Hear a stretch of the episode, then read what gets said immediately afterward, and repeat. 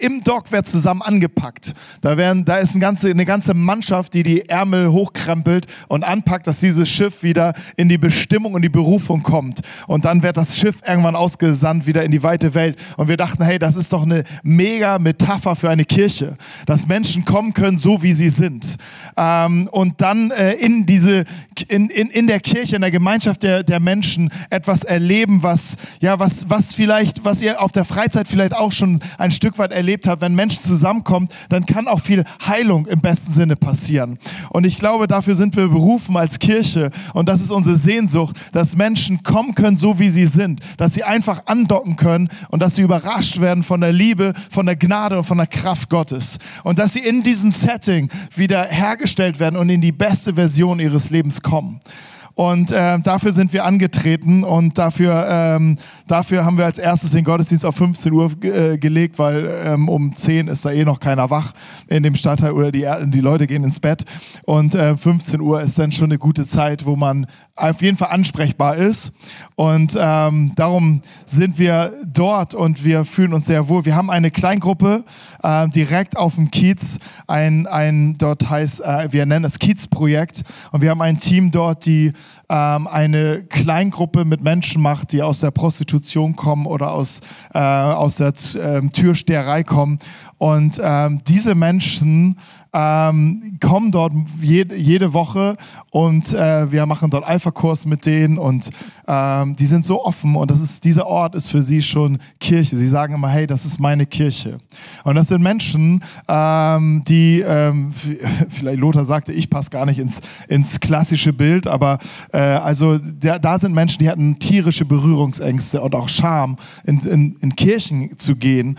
Aber ähm, sie haben so eine Sehnsucht nach Jesus und ähm, und dieser Ort soll das möglich machen. Und das Interessante ist an diesem Ort, wo wir sind, das ist Hans-Alberts Platz. Dort gibt es eine Kneipe, die heißt Hans-Alberts Eck. Die hat 24-7 auf. Also 24, die hat nie zu. Und die hat immer auf. Und äh, vor zehn Jahren waren wir an diesem Ort, in dieser Kneipe, war ich mit einem Missionar aus den USA, aus Los Angeles. Er und seine Frau haben unter den Prostituierten und unter den Zuhältern äh, gearbeitet. Und er hat gesagt, hey, ich würde gerne an, in dieser Kneipe jeden Mittwochmorgen um 7 Uhr Bible Study für Pastoren machen. Ich möchte, dass dort Pastoren kommen und dass wir dort Bible Study machen, genau an diesem Ort. Wir wollen Licht ja sein, ne? Und, ähm, und das Licht musst du in der Dunkelheit anzünden. Und ich dachte so, ja, das ist eigentlich ganz gut. Das Nachteil war, es ist auf Englisch und ich bin nicht so gut in Englisch gewesen zu dem Zeitpunkt und muss, hatte aber eine Amerika-Tour vor mir. Ich wollte zu Bill Wilson nach New York und ich musste ein bisschen Englisch lernen und ich dachte, das passt ja, so ist ja eine Win-Win-Situation und habe mich da angemeldet. Letztendlich waren wir ein Jahr lang dort, jeden Mittwoch um 7 Uhr, nur wir beide. Keiner von den Pastoren äh, wollte dort mit dabei sein. Du stankst auch nach Kneipe danach. Also du bist morgens um 8 Uhr, bin ich ins Büro gefahren gefahren damals in der alten Gemeinde, wo ich gearbeitet habe. Ich stank nach Knall, also als wäre ich, ich kam ja vom Kiez, aber es, ähm, eigentlich haben wir nur Kaffee da getrunken. Wir sind da hingegangen und haben gesagt, ja, wir, ähm, wir hätten gerne einen Kaffee. Und der guckt uns an, äh, Kaffee habe ich, hab ich nicht, aber hier ist noch eine Maschine, ja, die habe ich eigentlich schon lange nicht mehr benutzt. Und dann sagte mein Freund dann, sagte, ey, ähm, wir werden jetzt jeden Mittwoch kommen, es wäre cool, wenn du nächsten Mittwoch Kaffee hast so machen wir, machen wir alles fertig. Und er hatte tatsächlich nächsten Mittwoch Kaffee organisiert. Und dann standen, saßen wir da und haben in dieser Kneipe gebetet, Bibel gelesen. Manchmal kamen die Leute, die da halt noch gefeiert haben, zu uns. Einige haben uns ausgelacht, einige haben mit uns geweint oder an unserem Tisch geweint, weil sie irgendwas schon mal von Jesus gehört haben und irgendwas in ihrem Zustand brach auf einmal auf und äh, wir beteten mit den Leuten. Also es war eine herrliche Zeit. Und jetzt zehn Jahre später suchen wir eine Wohnung für unser Kids-Projekt Projekt und es ist direkt über dieser Kneipe, äh, wo wir jetzt ähm, ja, diese Arbeit machen. Und irgendwie ist es so, manches ist so vorbereitet und manches braucht auch irgendwie so eine Zeit. Es geht nicht alles so zack, zack, zack nach unserem, ähm, ja, manches muss reifen. Und ähm, da sind so kleine Lichtblicke, die wir dort erleben, aber du brauchst einen langen, langen Atem. Ich komme selber aus diesem Viertel und ich weiß, hey, da, manch, ich werde auch so oft gefragt, ja, bekehren sich dann die Leute und jetzt seid ihr da. Also als wären wir diese Idee, dass wir als Kirchen immer da sind und wenn wir da sind, wird alles auf links gekrempelt. Hey, das habe ich, also ehrlich, Das habe ich so, so noch nicht wirklich erlebt. Also entweder wenn auf links gekrempelt, heißt oft so, es kommen ganz viele Christen aus anderen Kirchen dazu, weil es hier steppt der Bär. Aber ob du die Gesellschaft wirklich erreichst, dazu brauchst du einen langen Atem. Und wir wussten, als wir uns vorbereitet haben, in diesem Stadtteil zu gehen, wir brauchen einen langen, langen Atem. Weil Beziehung, letztendlich braucht es Vertrauen. Die Menschen brauchen Vertrauen zu uns. Und, für, und das braucht Beziehung. Und Beziehung braucht Zeit. Und Zeit ist gleich Liebe. Und die Frage ist, als wir die Kirche gebaut oder angefangen haben, die Frage ist nicht, hast du Bock, sondern hast du Zeit, diesen Weg zu gehen mit diesen Menschen. Und ähm, ja, wir sind jetzt unterwegs und wir gehen jetzt einfach und wir sind gelassen und wir sind entschlossen dabei. Und darüber möchte ich sprechen, über ähm, eine gelassene Entschlossenheit. Ähm, weil ich glaube, das ist die DNA von Jesus. Die, ähm, eine, eine, er war entschlossen und er war gelassen. Er war fokussiert und gleichzeitig hatte er alle Zeit der Welt. Also manchmal hat er ja seine engsten Freunde total in Stress gebracht, weil sie dachten, hey, wir sind hier auf Mission, wir haben jetzt etwas vor, wir gehen jetzt nach Jerusalem in die Hauptstadt, wir nehmen das jetzt ein. Also die haben schon gedacht, wie viele von uns auch immer denken, hey, wenn wir irgendwo hinkommen, dann wird alles anders und ähm, dann ist oft die große Ernüchterung. Aber so waren die noch draus. Sie dachten, sie, sie gehen nach Jerusalem, in die Hauptstadt mit Jesus, dem König, und dann wird alles, dann, dann wird es richtig stark. Dann werden wir endlich triumphieren. Endlich wird mal jemand auf uns hören. So in diesem Mindset waren die unterwegs mit Jesus. Seine engsten Freunde haben nicht verstanden, dass Jesus sein Leben geben wird, dass Jesus eine Dornkrone aufgesetzt bekommt und keine, keine äh, weltliche Krone wie von der Queen, sondern, ähm, sondern das haben sie noch nicht das haben sie noch nicht verstanden. Und ähm, sie waren in diesem Move und sie konnten es kaum aushalten, dass Jesus dann immer unterbrochen hat, immer Zeit hatte für Menschen. Da kamen Kinder und Jesus hatte Zeit, lass sie zu mir kommen. Er sagte, hey, wir, wir, wir, wir, äh, wir müssen dahin, wir, müssen, wir haben eine Mission, die Kinder sind jetzt nicht wichtig, können wir alles später machen, machen wir ein gutes Kinderprogramm. Aber er, er hatte Zeit. Da waren Bettler, da, die, die waren auf der äh, und riefen, Jesus, bitte erbarme dich über uns. Und das passt überhaupt jetzt nicht in die Agenda für, für die engsten Freunde. Und sie sagten, komm, seid still, wir müssen weiter. Jesus hatte Zeit, er blieb, blieb stehen. Er sollte zu, einer, zu einem Kind kommen, was, was gestorben war und, und, und sollte für dieses Kind beten. Und ähm, da war Aufruhr, da war, da, war, da, war, da war richtig Panik, da war Stress. Und viele Menschen folgten Jesus, sie wollten sehen, ob er wirklich Tote auferwecken kann. Und dann ähm, kam eine Frau in dieser Menge und berührte ihn, weil sie dachte, hey, wenn, wenn ich ihn berühre, dann, dann werde ich vielleicht heil, dann werde ich vielleicht frei. Denn, denn er, er kann mich vielleicht retten. Er kann mich vielleicht erlösen von meiner jahrelangen Krankheit. Krankheit. Und er, sie fand irgendwie einen Weg und berührt ihn. Und Jesus hielt an, mitten in dieser Stresssituation, hielt er an und sagte, hey, wer hat mich berührt? Und alle sagten, hey, wieso? Wir berühren dich alle. Aber einer hat mich im Glauben berührt. Und er schaute auf die Frau und dann, sie wurde gesund. Er hatte Zeit in unmöglichen Situationen. Er, hatte, er, war, er blieb gelassen, obwohl er entschlossen war. In einem Vers, und das ist mein Kernvers, mit dem möchte ich anfangen und wenn Gott will und wir leben, werden, werden wir an dem Vers, an dem Punkt wieder enden. Das ist Matthäus 6, Vers 33, ein vielleicht sehr bekannter Vers für dich. Ich weiß, vielleicht hörst du ihn auch zum ersten Mal. Ähm, aber ich habe, das war einer der ersten Verse, die ich in meinem Leben vor 20 Jahren irgendwann mal gehört habe und dachte, ja, das ist ein guter Vers. Macht das Reich Gottes zu eurem wichtigsten Anliegen. Lebt in Gottes Gerechtigkeit und er wird euch all das geben, was ihr braucht. Und hier finden wir schon so diese, dieses Spannungsfeld. Einmal macht es zu einem ersten Anliegen, macht etwas zu, sagt etwas, das, dafür will ich leben. Und auf der anderen Seite, das ist diese Entschlossenheit. Und auf der anderen Seite, alles wird euch zufallen, was ihr braucht. Die Gelassenheit. Und darüber äh, möchte ich mit euch sprechen, weil in diesem Kontext, wo er das sagt, spricht er direkt unmittelbar vorher von fünfmal von der destruktiven Kraft der Sorgen in unserem Leben. Direkt vorher spricht er fünfmal von den Kraft der Sorgen, die unser Leben richtig ähm, runterreißen können. Und dort spricht er hinein. Und das möchte ich mit euch entdecken, diese DNA von Jesus. Vielleicht vom Hintergrund, wo sind wir hier unterwegs? Matthäus 6 ist mitten im Zentrum der sogenannten Bergpredigt. Bergpredigt ähm, ist Matthäus fast die Kernlehre von Jesus im Kapitel 5, 6 und 7, kannst du heute Abend gerne mal lesen und nachstudieren, zusammen. Die Rede, die Lehre von Jesus oder ein Kern der Lehre von Jesus. Und die Bergpredigt, ähm, Jesus sagt in Matthäus 28, Vers 19, am Ende, so als, als bevor er zum Vater zurückgeht, zu seinen engsten Freunden, lehrt sie alles, sie, die, die glauben, die glauben werden, lehrt sie alles zu halten, was ich euch geboten habe. Und im Hinter, im Background dieses, dieses Gedankens ist vor allen Dingen die Bergpredigt als etwas, was zentral ist. Sie ist eine gewaltige Schau von dem Leben mit Gott. Wir haben davon gesprochen, dass wir Licht sind, dass wir Salz sind, dass wir die, die Stadt auf dem Berg sind. All das findest du in der Bergpredigt, wo Jesus eine Richtung gibt, hey, wie soll euer Leben aussehen? Wie soll euer Leben als Kirche aussehen? Wie soll euer Leben als Familie aussehen? Wie soll euer Leben als Ehepaar aussehen? Wie soll euer Leben als Freundschaften aussehen? Das finden wir so viele Ansätze in der Bergpredigt. Eine gewaltige Schau von einem Leben mit Gott.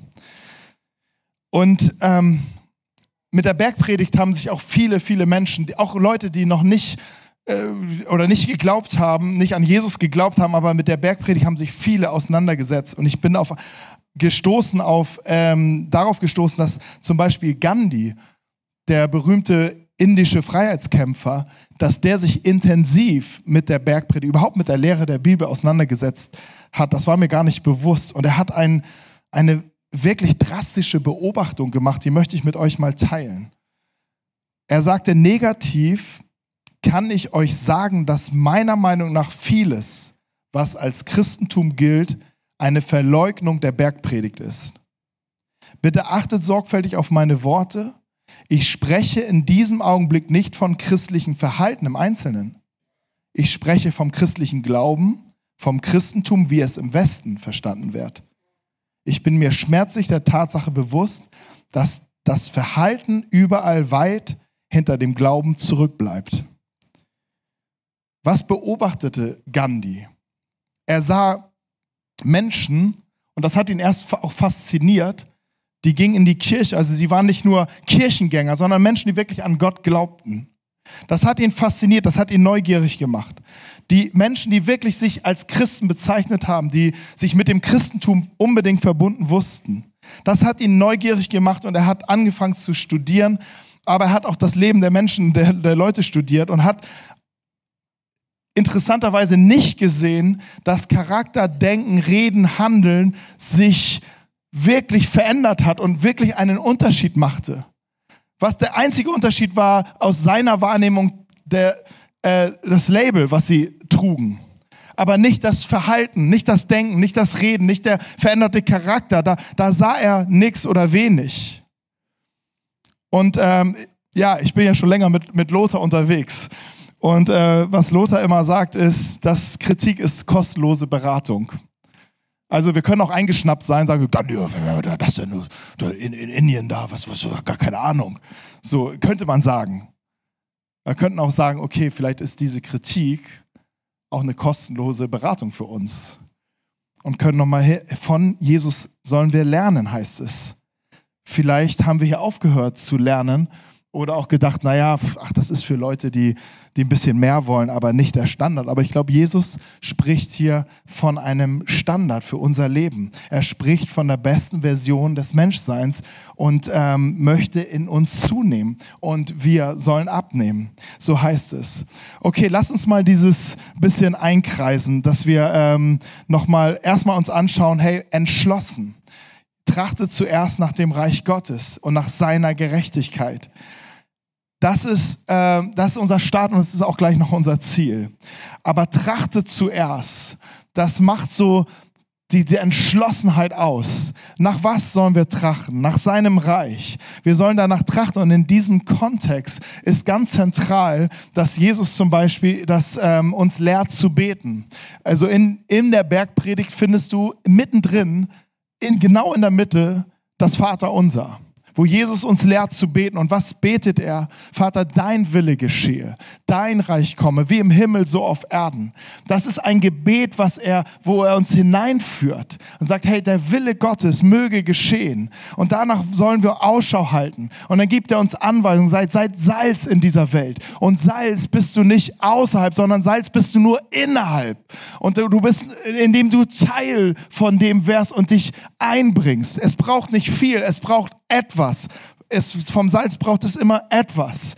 Und ihr seid das Licht, wenn ihr mein Leben reflektiert in dieser Welt. Denn ich bin, die, ich bin das Anfang und das ähm, Ende. Ich denke immer so in den Krisen. Ich finde die Krisen auch schlimm und ich rede sie nicht klein. Aber ich glaube, in jeder Generation gibt es Zeiten, wo wir vielleicht ähnlich wie jetzt gerade heute unterwegs sind, wo wir denken, hey, so schlimm war es irgendwie noch nie. Und ich glaube, es gab, gibt in jeder Generation, ähm, seitdem Jesus zum Vater gegangen ist, immer wieder das, dass wir denken, wir sind in der Endzeit. Wenn du die Briefe liest, dann haben die Menschen damals gedacht, hey, jetzt ist es vorbei, Jesus kommt bald wieder. Und äh, das ist irgendwie der Zustand, in dem wir in, in der Zustand unserer Welt. Aber in dieser Welt können wir auch aktiv sein als Christen, als Menschen, die an Gott glauben, indem wir Hoffnung sind, indem wir Zuversicht ausbreiten, indem wir sagen, hey, hier gibt's jemand, der, der ist das O. Er ist das Z, er ist das Ende, er ist auch der Anfang. Und ähm, wir können dieses Licht in diese Welt bringen, indem wir Jesus reflektieren in diese Welt hinein. Und das bedeutet aktiv Kirche bauen. Das bedeutet miteinander unterwegs zu sein, weil Kirche sind Menschen. Das bedeutet zusammen unterwegs zu sein. Better together bedeutet das, in dieser Welt zu sein. Hey, was ist, was braucht die Welt? Die Welt braucht, sie muss ein, ein Bild haben davon, dass Menschsein funktioniert, dass Miteinandersein funktioniert. Und das ist ein, ein, ein Wesen der Kirche, dass wir zusammen, so unterschiedlich wie wir sind, und eigentlich würden wir uns nicht mögen. Das musst du dir mal vorstellen, wenn wir keine Christen wären, wir würden uns nicht mögen. denkst, ich würde euch nicht mögen, ihr würdet mich nicht mögen und denkt, was will der hier? Der soll hier schwinden und warum sitze ich überhaupt? Neben wem sitze ich überhaupt? Aber weil Christus in uns ist, merken wir, hey, das ist mein Bruder, das ist meine Schwester. Hey, wir sind eine Familie, wir gehören zusammen. Es ist wunderbar, du bist wunderbar gemacht. Und das ist, hey, dieses Gott tut hinzu. Und er tut hinzu, wen er will. Die Kirche ist kein Schulhof, wo wir Pissbot machen und wählen, hey, dich würde ich gerne haben und dich würde ich haben. Hey, und wie viel verdienst du? Ja, dich will ich auch haben. Sondern Gott tut hinzu. Und er macht, was er will. Und er macht es bunt, er macht es vielfältig und gibt, drückt dadurch aus, gibt der Welt ein, ein Zeugnis, sagt, so kann Mensch sein, miteinander sein. Leute, die die von Osten, vom Westen, vom Norden, vom Süden kommen, aus allen Schichten, sind eine Familie, sind eins. Wie wunderbar ist das?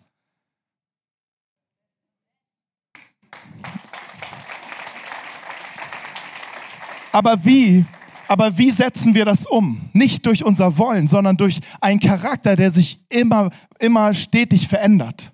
Nicht von heute auf morgen verändert sich, veränderst du dein Inneres, sondern du bist auf dem Weg mit Jesus und wärst ihm ähnlicher. Und das bedeutet, dass du ähm, in der Lage bist, auch diese ganze Vielfalt mit, mitzutragen und mitzugestalten. Aber es braucht einen veränderten Charakter, der Jesus ähnlicher wird.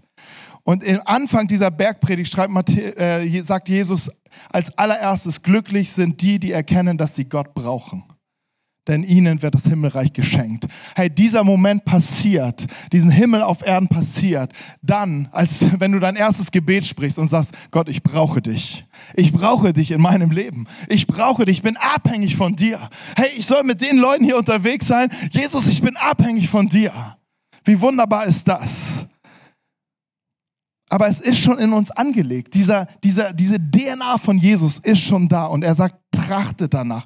Paulus greift es später auf und sagt, lasst euch von Gott durch Veränderung eurer Denkweise in neue Menschen verwandeln. Indem ihr anfangt, das zu denken, was Gott denkt, sein Wort zu denken, sein Wort mit euch mit seinem Wort zu beschäftigen. Lasst euch verwandeln zu neuen Menschen. Und dann führt Gott diese neuen Menschen, Epheser 2, Vers 10, wir sind Gottes Schöpfung. Er hat uns in Christus Gesundheit neu geschaffen, damit wir die guten Taten ausführen, die er für unser Leben vorbereitet hat. Hey, wir sind neu geschaffen und Gott führt uns in dieses, aus diesem Neuen heraus in Werke, die hätten wir uns nicht ausgesucht. Ist das nicht wunderbar? Und das ist das Erste, das ist das Erste und das ist das Erste, was in unserem Leben sein soll. Und das, das darf auch eine Entschlossenheit in uns freisetzen. Und dann auf der anderen Seite gelassen. Der zweite Teil von Matthäus 6,33, sorgt euch denn nicht, also es wird alles wird euch hinzugetan werden. Und ich glaube, hier, es gibt Dinge in unserem Leben, von denen brauchen wir, da kommt, das ist keine, da brauchst du keine mentale Kraft, dass du sagst, okay, ich, ich versuche das jetzt nicht mehr zu machen, sondern du brauchst Befreiung und du brauchst Erlösung. Ich möchte euch einen Abschnitt, Matthäus 6, 19, Vers 33 vorlesen. Es ist sehr lang, ich habe es gekürzt. Ich weiß nicht, ob man das darf, aber wir sind unter uns. Ich mache das einfach mal. Ich kürze diesen Bibeltext auf die, ich mache das mal aufs Wesentliche. Ähm, okay, also sammelt keine Reichtümer hier auf der Erde an, sammelt eure Reichtümer im Himmel. Denn wo dein Reichtum ist, da ist auch dein Herz. Dein Auge ist das Fenster deines Körpers. Ein klares Auge lässt das Licht bis in deine Seele dringen. Niemand kann zwei Herren dienen. Immer wird er den einen hassen und den anderen lieben. Oder dem einen treu ergeben sein und den anderen verabscheuen. Ihr könnt nicht gleichzeitig Gott und dem Geld, Klammer Mammon, dienen.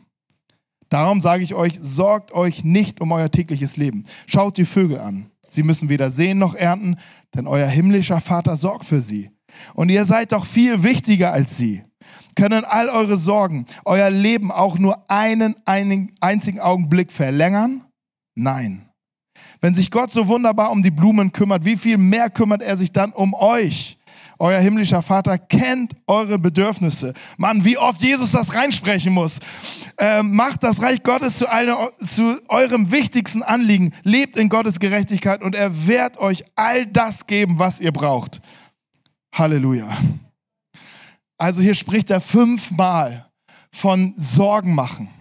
Und nicht, äh, ja, warum? Weil er weiß, wie es in unserem Herzen aussieht. Er weiß, wie anfällig sind. Warum sind die Nachrichten so aufgebaut, wie sie, wie sie aufgebaut sind? Weil das so funktioniert. Bad News are good news. Sie fun das funktioniert einfach so. Wenn du nur Gutes erzählen würdest, keiner wird dir zuhören. Wenn du, wenn du Dramatik erzählst, wenn du, wenn du das noch ein bisschen eskalierst in deinen Erzählungen, dann sind alle interessiert. Warum? Das ist in uns hineingelegt. So, und wir brauchen hier, glaube ich, echt Erlösung und Befreiung von dieser Macht der Sorgen. Und das ist das Ziel von Jesus. Er möchte uns freisetzen. Er möchte uns erlösen von dieser Macht, die uns manchmal wirklich äh, runterdrückt. Denn wenn Sorgen in uns Raum gewinnen, dann verdreht sich unser Leben mit Gott. Im Vater unser, in dem Gebet sagt er, dein Wille geschehe. Wenn wir uns Sorgen machen, dann ist sein Wille sekundär und wir sagen, äh, okay, wir können gleich wieder auf dein Wille kommen, Jesus, aber erstmal habe ich hier noch eine Agenda, die muss geklärt werden, sonst kann ich nicht weiter. Ich muss wissen, was damit passiert, ich muss wissen, was damit passiert, ich muss wissen, was damit, ich muss wissen, was mit meinem mein Wille, meine Sorge, meine Sorge, mein Wille, meine Sorge. Und dann versuchen wir, Gottes Arm zu bewegen. Wir beten lauter, wir, wir holen uns Flaggen, wir, wir, wir, wir machen Kreise, wir machen Vorwärtsrollen, wir versuchen, Gott, Gottes Arm zu bewegen. Und haben eigentlich verlassen zu beten, dein Wille geschehe. Haben verlassen, was Jesus, Jesus hat auch gerungen mit dem Vater. Und er sagte am Ende im, im Garten Gethsemane, sagte am Ende, dein Wille geschehe. Lass diesen Cave vorübergehen. Ja, wir können das beten. Herr, nimm dieses Leid von mir. Nimm das weg von mir. Herr, löse mich davon. Aber dein Wille geschehe. Das muss unser erstes und letztes Gebet sein. Und ich glaube, dann kann Gott uns weiterführen. Weil wenn wir nämlich da drinnen hängen bleiben in unseren Sorgen, in unseren Willen, dann fangen wir an, nämlich folgende Frage zu stellen. Ist Gott wirklich gut? Sollte Gott wirklich gesagt haben? Wir fangen an zu zweifeln. Das, was Adam und Eva schon ganz am Anfang erlebt hatten, was so der, der Beginn ins, war, ins, äh, wo sie sich ins Abseits gestellt haben. Mit dieser Frage sollte Gott gesagt, auf einmal fangen wir an zu zweifeln. Hey, deine Zweifel, deine Fragen sind nicht, sind nicht, sind nicht ein Problem für Gott. Aber wenn es nur bei uns bleibt und nicht mehr mit Gott in Connection ist, dann wird es echt schwierig. Und manchmal ist es vielleicht einfacher gesagt als getan. Aber hier lesen wir so, so komprimiert, dass Gott einfach, dass Jesus hier uns einfach mit reinnimmt und sagt, hey, ähm, mach dir keine Sorgen. Mach dir keine Sorgen. Er spricht hier davon, ähm, wo, wo dein Schatz ist, da wird dein Herz sein. Und er benutzt hier ein Bild. Er benutzt hier ein Bild von einer, einer Schatzkammer, von einem Tresor. Ich weiß nicht, was du in deinem, ich weiß überhaupt nicht, ob du einen Tresor hast. Ich auch nicht. Aber wenn ich einen Tresor hätte, ich würde da natürlich meine Rolex und alles, was ich sonst so nicht habe, äh, da reinpacken. Und ähm, würde denken, okay, da, da ist das safe in dem Tresor. Da kommt ein Feuer, da kommt ein Sturm. Der safe überlebt das alles. Und in unserem, in unserem ähm, was bewahren wir auf in unserem geistlichen Tresor? Woran halten wir fest in unserem geistlichen Tresor? Was haben wir in unserem geistlichen Tresor alles eingesperrt? Und Jesus macht hier deutlich, ähm, dass, wir, dass wir unser Herz nicht abhängig machen sollten von den falschen Sicherheiten, die wir uns erhoffen in dieser Welt. Wir sind, er sagt ja hier an dieser Stelle, ich, ich finde das nicht hier, aber ähm, er sagte, hey, genau, können all eure Sorgen euer Leben auch nur um einen einzigen Augenblick verlängern? Jetzt mal, jetzt mal ehrlich. Wir wissen das doch. Können, unser, können unsere Sorgen, unser Leben auch nur einen einzigen Augenblick verlängern? Interessant, dass Jesus selbst die Antwort liefert und sagt, nein. Vielleicht damit wir nicht, äh, äh, nein, nein, nein. Und du weißt es. Und dann sagt er, warum wollt ihr so leben wie Menschen, die Gott nicht kennen und diese Dinge so wichtig nehmen? Hey, und ich bin auch nicht gegen, ich habe auch eine Hausratsversicherung jetzt abgeschlossen, das erste Mal seit 30 Jahren oder so, ähm, äh, weil unsere Nachbarwohnung abgebrannt ist. Und dann dachte ich, ja, vielleicht ist es doch nicht schlecht, eine Hausratsversicherung äh, zu haben. Und so viel kostet das ja auch nicht, 80 Euro.